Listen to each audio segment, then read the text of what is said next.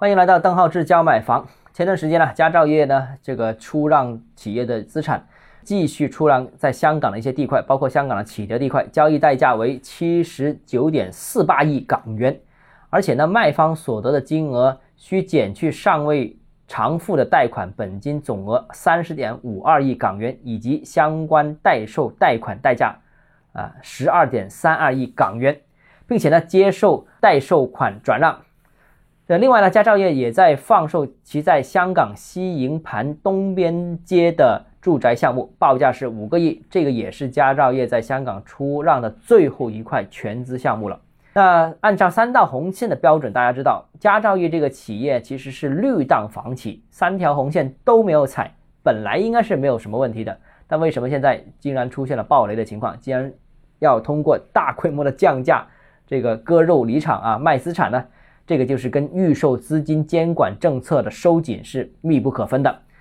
那这个政策呢，其实导致了大量的房地产企业的资金留在了项目公司的层面，就各个项目公司有钱啊，但是项目公司的钱无法回到母公司，所以才有着这种有钱但是又暴雷的情况。其实不是没钱，但有钱也暴雷，资金调用不了啊，回不了母公司。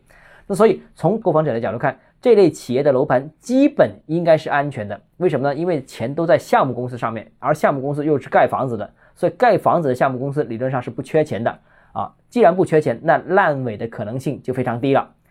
那如果是投资的角度看啊，资本市场的角度看，母公司的问题就反而比较大，因为母公司有发行了相关的这些债券，而且这些债券已经到期了要还了，但下面的公司的钱又调不回来啊，所以呢。必须要有足够的自有资产才能实施自救啊，所以像佳兆业这些，必须母公司把自己的资产卖出去，回笼资金解决问题啊。那所以呢，这里面我想提示一下购房者，部分有债务违约的企业其实并不一定不安全。这类型房地产企业，比方说像佳兆业这种，应该对项目公司的影响是比较小的，对楼盘的影响也很小，他们资金理论上还是充裕的，而且另一方面。国家管理这个楼盘项目的资金也越来越紧，都是尽量希望保证不烂尾，所以啊，宁愿保证钱沉淀在项目上，让它能盖上去。所以呢，母公司才是危险的。而这里面又提示了我们，部分没有债务违约的企业其实也不一定安全。为什么呢？他们暂时没爆雷，可能只是债务未到期而已啊，因为到期的时间不同嘛。那现在我们见到的爆雷都是。刚刚到期的债务而已。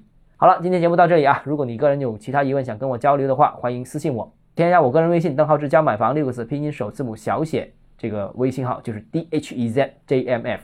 我们明天见。